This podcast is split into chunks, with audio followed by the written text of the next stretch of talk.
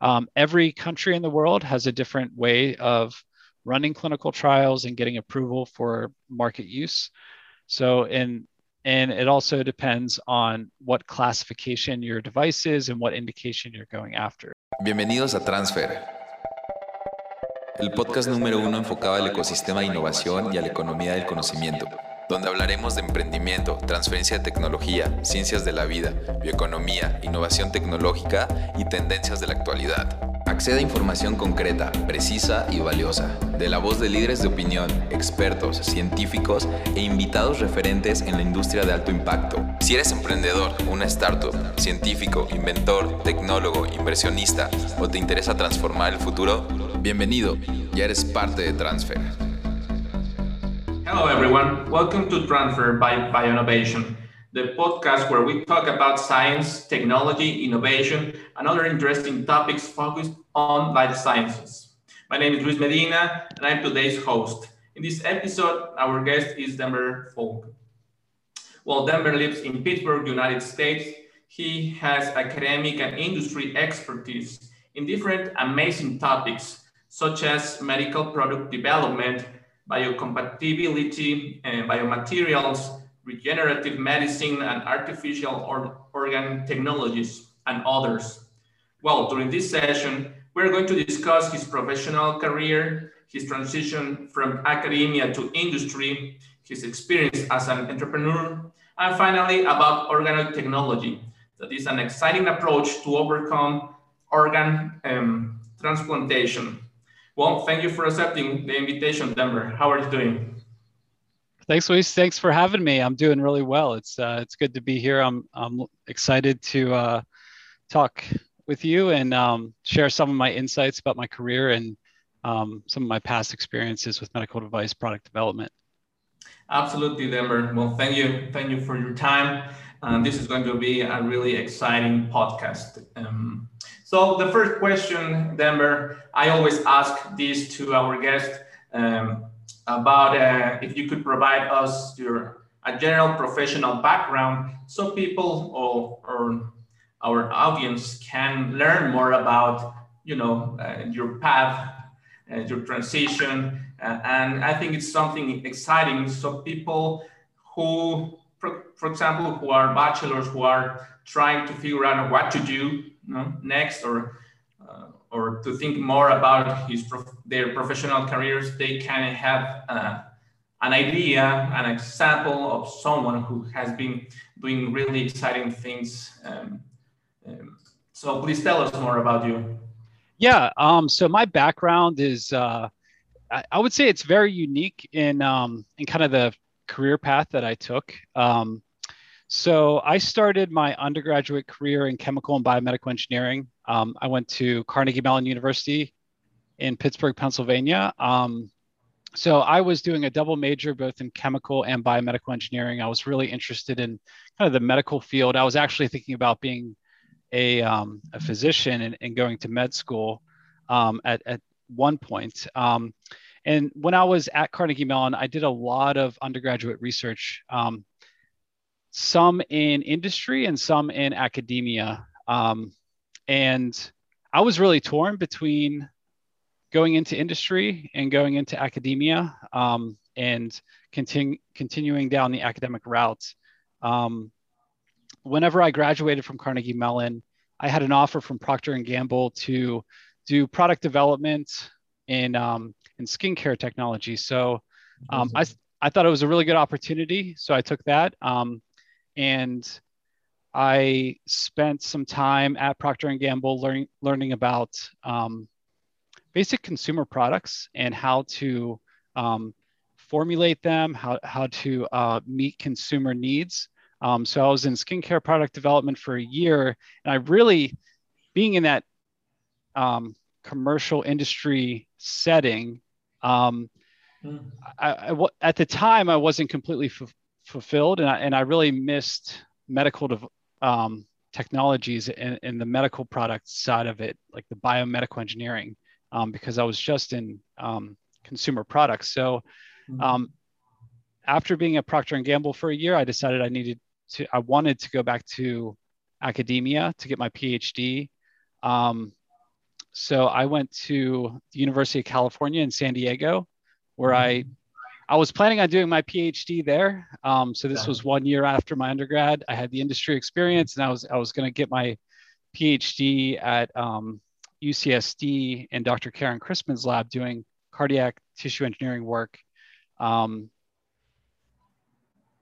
at the time, I uh, I took my GREs and I, I, did all the prerequisites for getting my PhD. Um, but I had also um, uh, proposed to my now wife um, and you know fiance at the time, and and we uh, were going to get married and start a family. So we, I decided to, um, you know, California was very far away from home, so I decided to come back to Pittsburgh, and actually ended up doing my PhD at the University of Pittsburgh um, in Dr. Stephen Badylak's lab, doing a lot of regenerative medicine, tissue engineering work. So um, went from California, UCSD, back to Pittsburgh. Um, got my PhD at the University of Pittsburgh. Um, great experience. I learned a lot. I was able to manage a lot of different interesting um, projects from basic science and basic understanding of organ engineering and regenerative medicine to looking at products that were out on the market in industry collaborations. We did some studies to answer key questions about how these products performed in a um, kind of preclinical animal model setting. Um, at the University of Pittsburgh, I learned a lot about liver tissue engineering and, and liver transplantation um, from some of the leaders in the world. Uh, Thomas Starzl, who is the pioneer in organ transplantation, especially liver transplantation, he had a, a, um, a foothold on a lot of the technologies in the in the field, and he was at Pittsburgh at the University of Pittsburgh, and I was able to learn from some of his understudies um, in that field in that regard. Also, did a lot of work in artificial heart technologies, uh, working with LVADs and RVADs. Um, so that was my PhD post postdoc or uh, postgrad career, and um, then after getting my PhD, I went to Peca Labs, which is a startup company focused on pediatric cardiovascular devices. I spent two years at Peca Labs doing product development. Um, and I can get into details of that. And then um, I worked at a company called A-Lung Technologies, um, doing more product development, this time with an artificial lung technology. Um, and then started my own company, um, which is now called Organoid Therapeutics. Um, did that for roughly two years, and now I'm at, at Philips Respironics um, and working on uh, CPAP machines, ventilators, um, more of the respiratory therapy side of the world. So that's that's wow. that's the um, short answer of uh, you know it's a very extensive answer, but um, that's kind of some of the experiences that I've gone through. Um, you know now in my mid 30s and um, uh, five five years out from my PhD. Um, so uh, that's where I'm at in my career. Yeah, well, it's very interesting. I mean, it's very interesting because you have been, you know, about this transition between academia and industry. So you have both experiences. Something that I, I always um, try to express is that it's that's not very usual in Latin America that's something that sometimes it's not uh, something that if you talk with some graduate students, they don't understand how to make the transition. Uh, they don't understand how to do it. Sometimes they feel that there are no chances, that it's something that it's not a, it's not very common. There's no, as I said, there are no chances. So, so first I would like to ask you about, you know, what are the skills that postgraduate uh, students have in order to make this transition? What are the skills uh, that we can, that, that we get? I mean, I'm saying that we because I'm a PhD as well, and also all the postgraduate students that they get through all these years of experience that can make that, that could be important for industry. Could you tell us more about those skills that you think are important? yeah, there's, I mean, there's a lot of skills that you learn through your graduate career that are are really essential for making you stand out from the rest of the um, the workforce in industry and in, in corporations who don't have those uh, graduate skills. I think um, for me specifically in biomedical engineering um, and what I got in my PhD, I was able to work a lot on technical writing. Um, it, it, specifically in my field, I I wrote technical reports weekly. You know, for multiple products or for projects. Um, so there was um, technical report writing on projects, um, giving updates, uh, giving kind of project status, and and then there was the scientific community um, where I you know submitted articles for um, for journal review, for peer reviewed journals, for um, uh, submitted conference a- abstracts and um, presented at conferences and um, book chapters for you know new advancements in the field. So those all of those and then also you have your dissertation at the end um, so your dissertation is a summation of all the work that you did during your graduate career. So that experience um, taught me to be a, a very solid technical writer from the standpoint of you know coming up with new concepts or new ideas or answering critical questions in a way that's easy to understand. You have all the information there and you can put it together in a format that the readers are going to understand and and, and take away key information so um, that skill is not learned in undergrad yeah. um, and that skill is critical if you are in industry and you're running experiments, if you're part of an R&D team, if you are, um, you know, asked to uh, put together reports for regulatory bodies, um, you know, th- there's a number of different settings or situations in industry that require technical report writing. And so that that was one of the biggest skills that I got out of my graduate career. Um, a, another skill set that is critical, I, th- I think, to being um, standout in industry is the be the ability to like think independently and to come mm-hmm. like come up with your own hypotheses and questions and kind of to think outside the box of what is accepted amongst the group or amongst your your project team um, coming up with new ideas to solve challenging problems. Yeah. Um, sometimes it's referred to as like thinking high level and thinking at it from a, a like 10,000 foot view, like what's really mm-hmm. critical and what's important in this situation.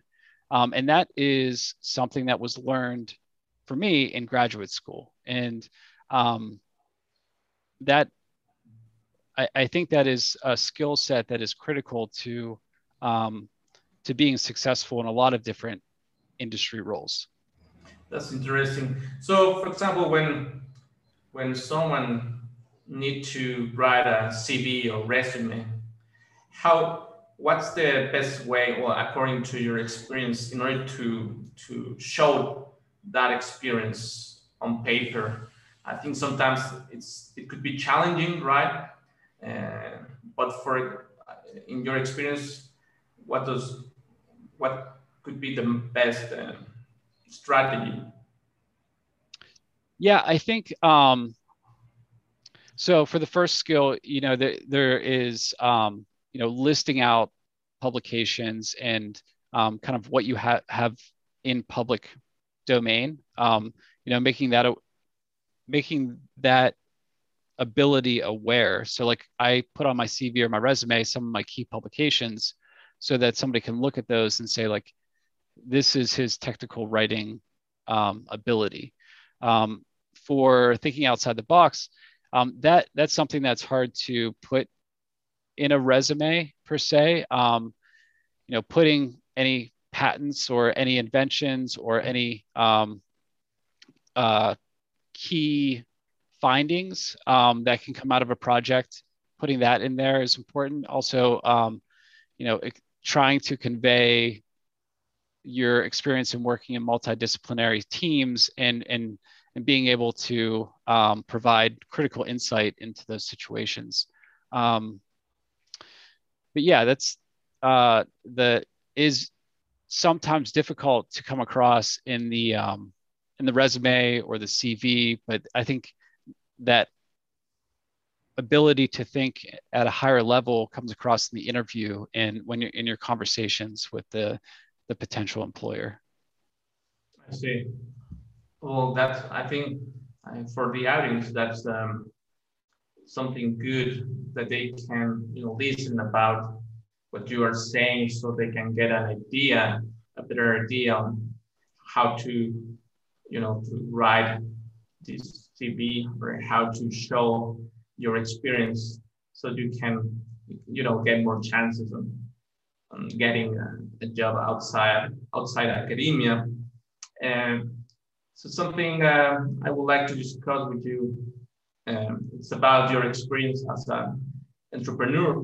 You know it's something different right? It's, it was like a different challenge.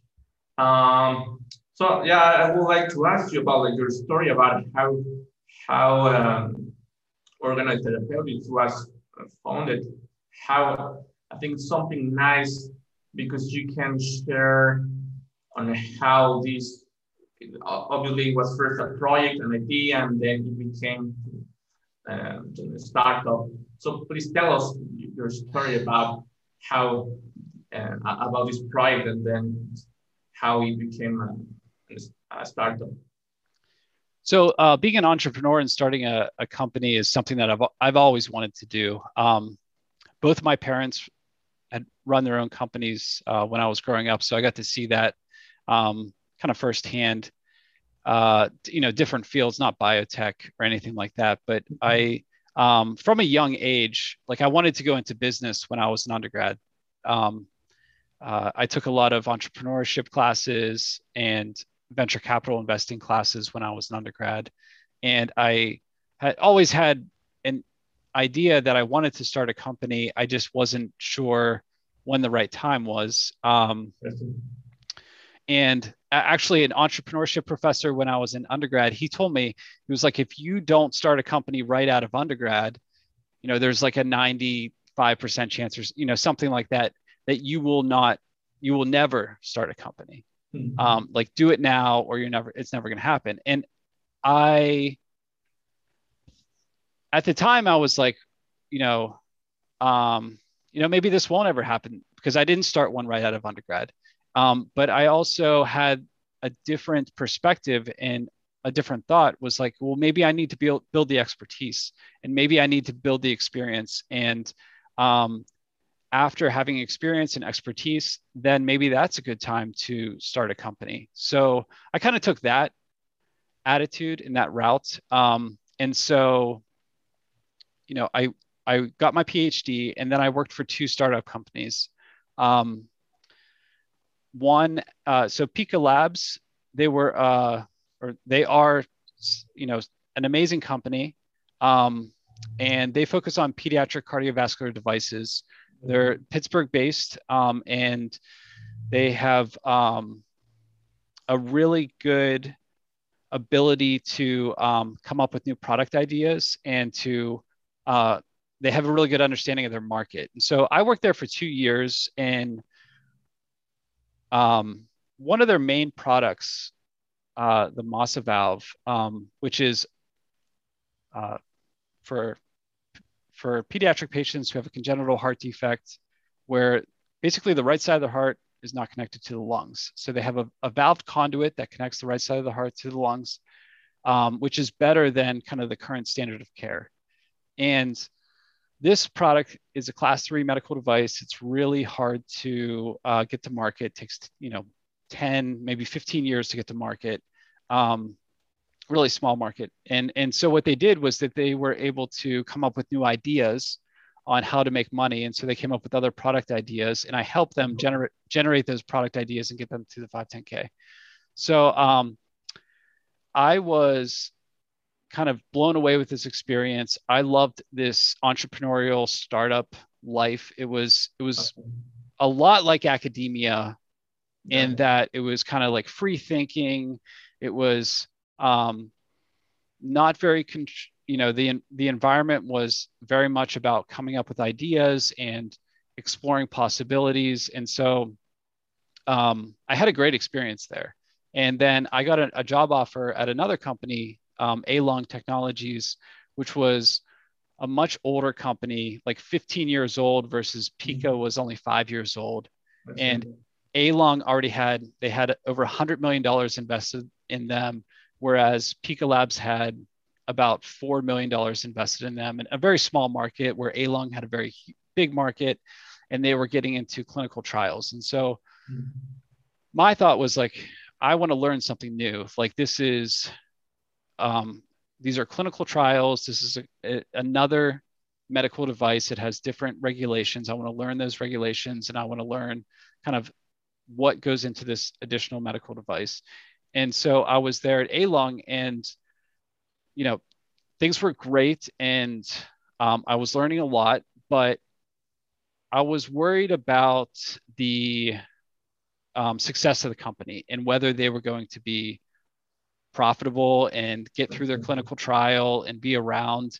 And um, so after four years of being at startup medical devices companies, I was like, well, this seems like a good time for me to start working on my own ideas. And yeah. and and now that I know like what goes into making a um, quality system, a, a quality documentation system for developing a medical device. Now that I know what a 510k process is, or or a clinical trial, or um, you know all the regulatory um, requirements associated with biocompatibility and packaging and, and post market surveillance and things like that. Like now that I had that experience, I was like, well, maybe I can apply that to some of my ideas and kind of start my own thing so that I don't have. Um, basically, I wanted to be in a situation where I didn't have a boss and like I had my own ideas and I, had, I was basically running my own operation um, and that's really what I wanted was to have that freedom to come up with ideas or operate um, in, in a way that was, you know, where I was in charge, basically. So did you do this in parallel, or when you finished, you know, your contract, you started, you know, with the project? I I did it in parallel. So I was working at ALung and started working on the concept for mm-hmm. my own company, uh, just nights and weekends, and yeah, uh, really, um, just coming, just putting everything on paper and coming up with ideas for possible, you know, an artificial liver or a hernia mesh or um, a product for breast reconstruction or an antibacterial spray or you know like there were just dozens of ideas uh, for starting a company. Yeah. And I think there's a lot of opportunities there. It's it's just like identifying what the market is, um, yeah. what's the potential funding, what's the potential for success, and things like that, and then narrowing it down to something to focus on. Well, that's that's very interesting. That's that's very interesting because um, I think I always say that obviously, um, you know, like you start these discussions, right, about like potential ideas or, and also like searching the market and and trying to identify, you know, the problem and the solution, right? For example, how long it took you to get, you know, like the final idea or the business model? Well, you could you could say that um, you know if you look at it from one side, it took 15 years. Like it took like from hmm. the start of my undergrad career until I actually started the company that long to gain the experience. But also like when I when I look back and I, I think about the time that was focused on coming up with an idea and coming up with kind of a, a vision for the company, it took maybe six months, maybe less than that. It was like um, probably four months of like weeding through all the possibilities and then narrowing narrowing it down and then applying for funding and and then getting funding. And and then from there the foundation of the company was forming. I see oh wow And please tell us about you know the importance of the of the innovation ecosystem because sometimes you know like uh, when we read about blogs and different um, and different um, articles about you know on how to start, uh, for example, in this case, a biotech company, they always mention about the importance of the innovation ecosystem. So please tell us about uh, Pittsburgh.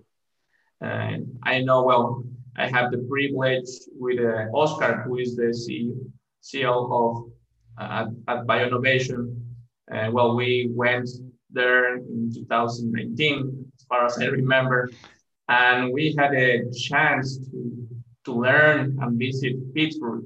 It was it was amazing to be honest because we saw uh, amazing places. You know, like two universities that are located there are um, are uh, famous worldwide, and also you know all the industry and government um, help obviously creates a very mature innovation ecosystem. So please tell us more about it, uh, about Pittsburgh and you know like um, the cool things that they are doing there. I could I could go on for days about the cool things happening in yeah. Pittsburgh. Um, okay.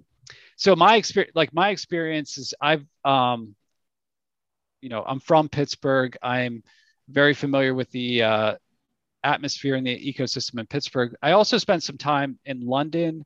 I spent some time in San Diego and I spent some time in Cincinnati. So I have a little bit of perspective of what it's like outside of the Pittsburgh ecosystem. Um, but in, in Pittsburgh, we have two major universities, University of Pittsburgh and Carnegie Mellon University, which are um, both uh, like world-renowned universities. Um, Carnegie Mellon specializes in engineering, computer science, robotics, um, kind of the analytical uh, side of the, the, the biomedical world. Um, and then when you look at University of Pittsburgh, they have a medical school, which Carnegie Mellon does not. They have connections to hospitals, and they have um, a lot of basic medical research capabilities. Um, and they have a history of being amazing in public health and a lot of the um, biomedical fields such as like organ transplantation. Um, and so you have these two amazing universities, and then you have healthcare systems and hospitals that are some of the best in the world. And um, there are com- large companies and there are small companies, um, uh, startup companies that are um, kind of growing the city from multiple di- different directions. So when you think about uh, biomedical engineering, um, there's is located in Pittsburgh. There's Philips, which I, I work at now, mm-hmm. um, and uh, then there are a lot of mid-level biomedical um, companies, and there's a lot of unknown kind of startup companies that are um, kind of under the radar. Um, and and then there's um, a, a, so many startup companies revolved around uh, robotics, artificial intelligence, um, big data. Um, there's also um, just just a good ecosystem for supporting startup companies in, in general. Um, now, Pittsburgh does not compare to Boston or uh, San Francisco, Silicon Valley, or San Diego. Um, it, it, it's kind of a um, a, a different size, but I, I, would say I would argue that the quality um, in Pittsburgh is is on par with some of those other world leaders. I see. Well, yeah, as I said, yeah, when I went there, Pittsburgh is a really nice, nice place.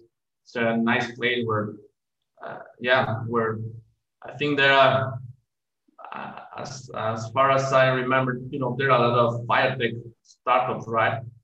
located there, which are creating really exciting uh, solutions for different topics. Uh, so uh, I, I want to return to organoid therapeutics. So please tell us, tell them, uh, please tell the audience about, um, you know, the mission and the objective of, of this uh, startup, so people can understand, you know, what they're trying to solve. Yeah. So um, going back to the formation of the company, um, the initial funding for the company was from the Department of Defense, from the from DARPA, which is the Defense's Advanced Research Project Agency. So um, they had a, a, need for soldiers on the battlefield who have loss of pancreatic function. They put out a call for projects, um, and we applied to that. And our potential solution for these soldiers was to take pancreatic organoids that are universally compatible with the patient population, take these organoids, um, encapsulate them in a bio-friendly material, um, and then inject them subcutaneously under the skin until there is therapeutic levels of um, pancreatic function delivered to the soldiers.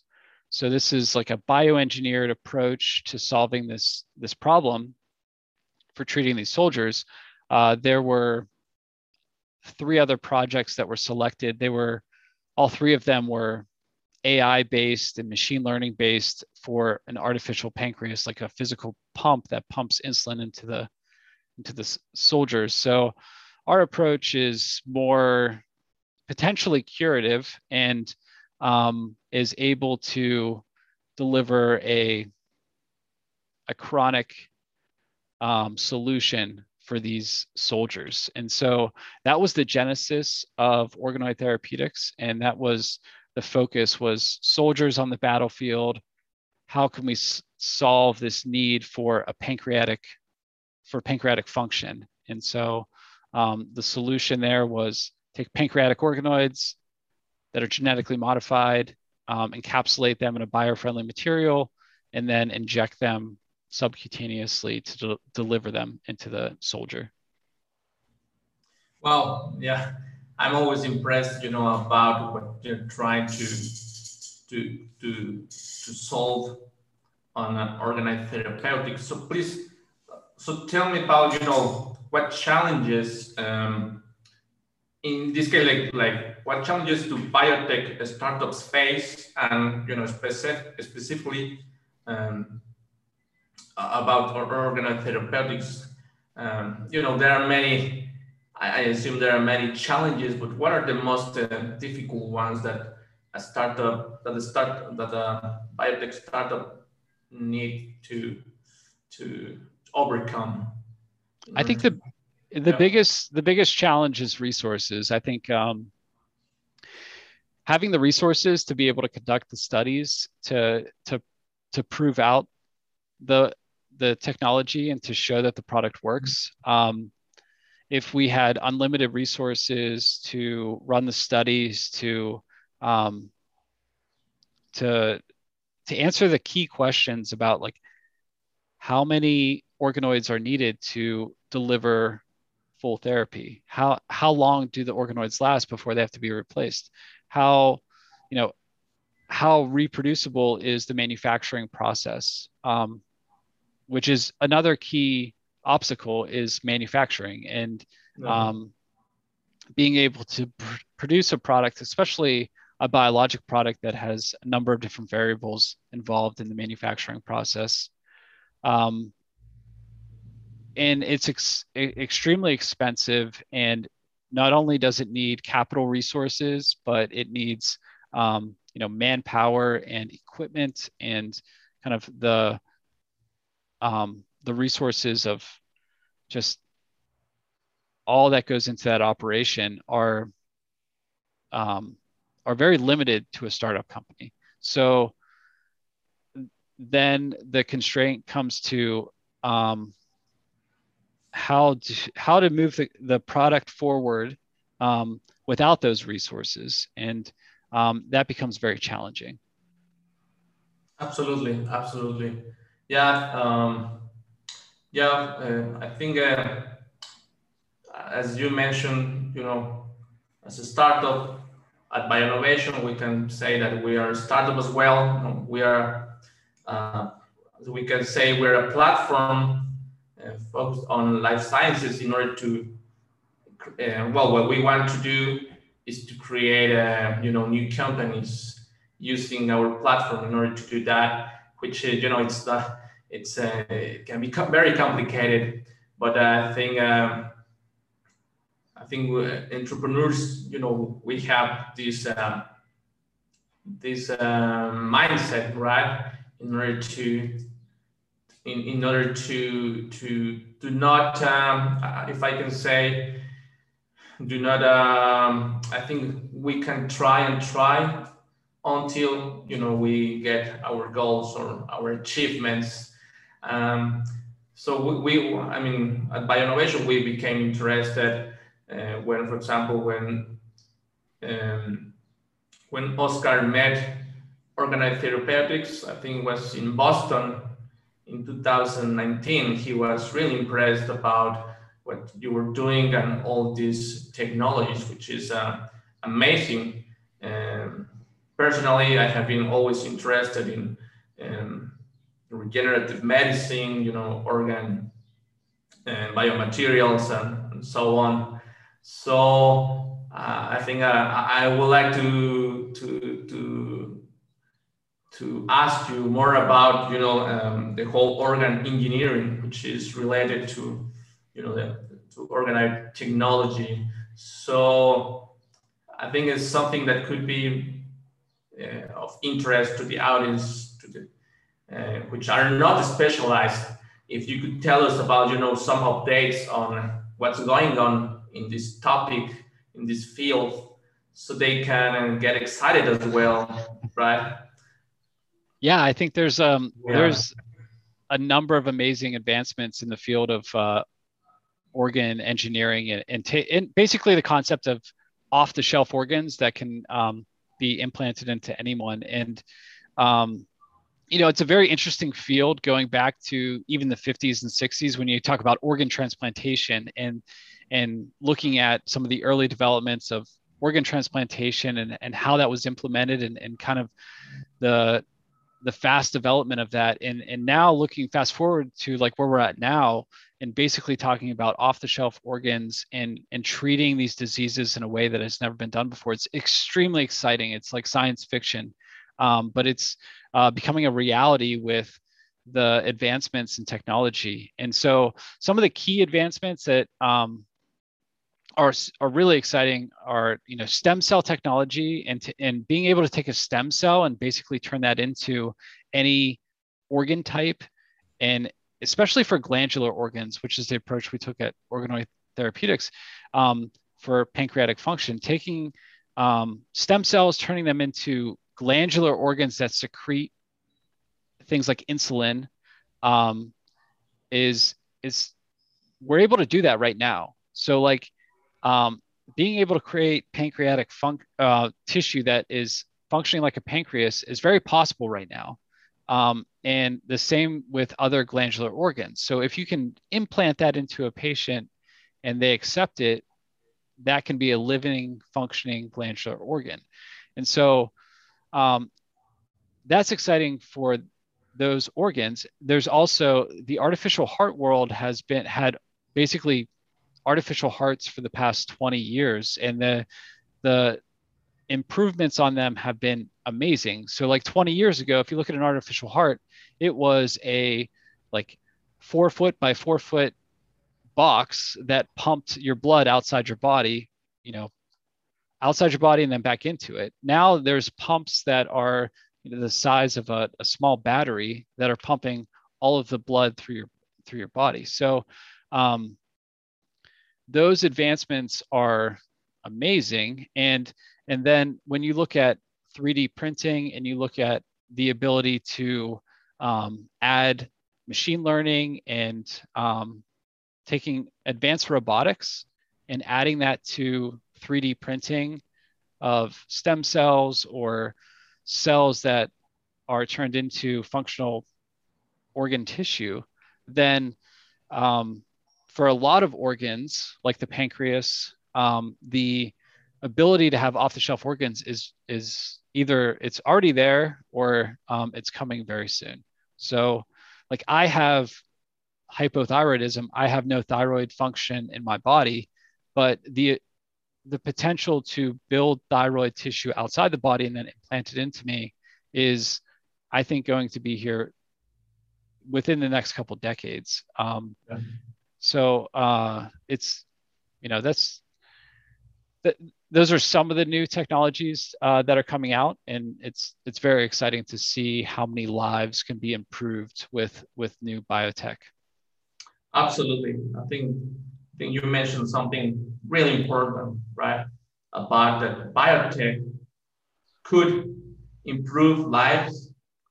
If people they don't get it, well, I think that they should know or read more about biotech because it's so amazing on how this field can change lives.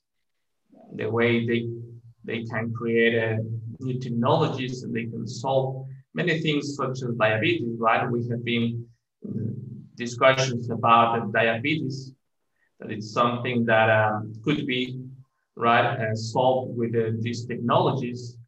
And as you as you know, in Latin America, well, many people suffer uh, with this disease, which uh, obviously people are eager to understand and know you know, about new solutions.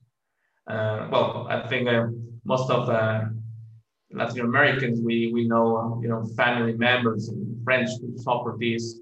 And obviously this could be, this is so amazing, so exciting in order to know about uh, new startups and technologies that are trying to solve not only diabetes and many, many uh, diseases as well. Um, so, for example, in this case, related to uh, organ engineering, so what are the major challenges? Well, you mentioned someone, some of, of these, um, and which are the barriers to market. I know that, for example, some challenges could be vascularization, right? Which is something important in order to to to to to, to, to get a successful technology but there are this like a technical challenge, right? But also like regulatory approvals, and you know, like related to FDA, FDA uh, approvals and so on. So could you tell us more about these challenges? Yeah, the challenges, um, you know, initially, uh, some of the main challenges were vascularization and and actually that that is still one of the main challenges, especially with the pancreas. Um, there is a a bioengineered pancreas that is in, I think it's still in phase one clinical trials. And, and the main issue that happened whenever they implanted it was that a, a thick fibrous capsule formed around it and uh, the patient's vasculature was not able to connect to the implanted pancreas. So that was one of the major technical challenges.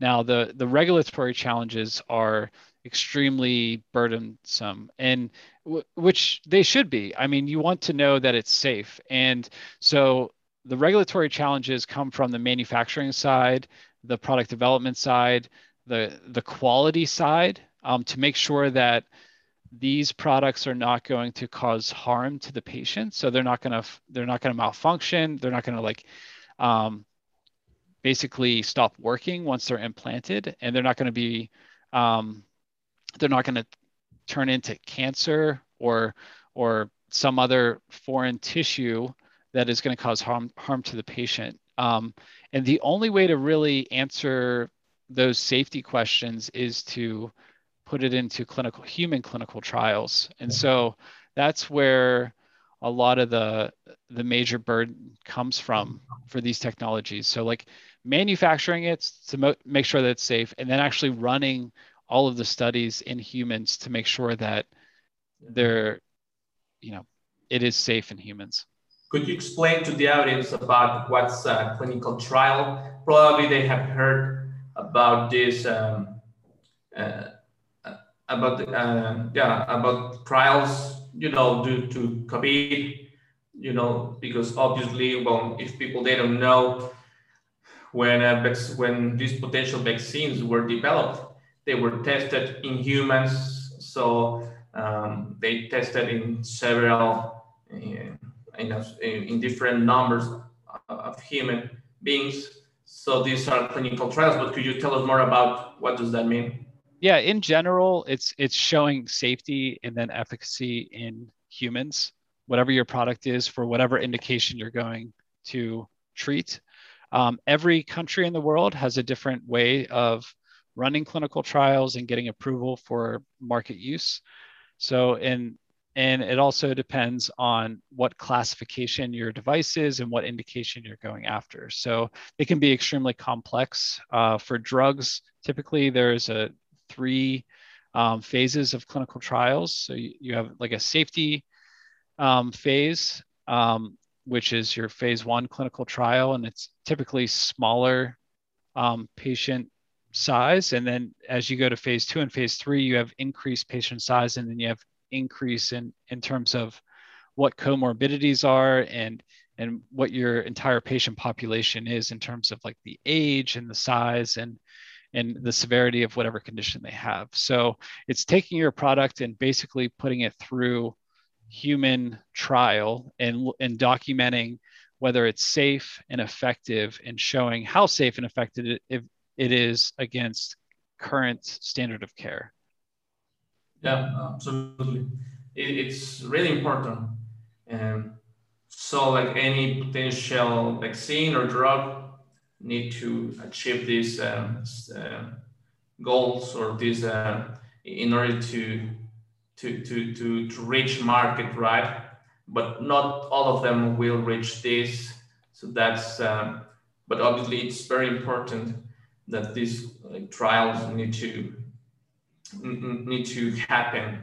And well, Denver, I think the podcast is coming to an end. I think you know the time passed really fast, but it has been uh, very interesting. Thank you for sharing uh, all your knowledge and all your experience. I know that this is going to be very important for the audience.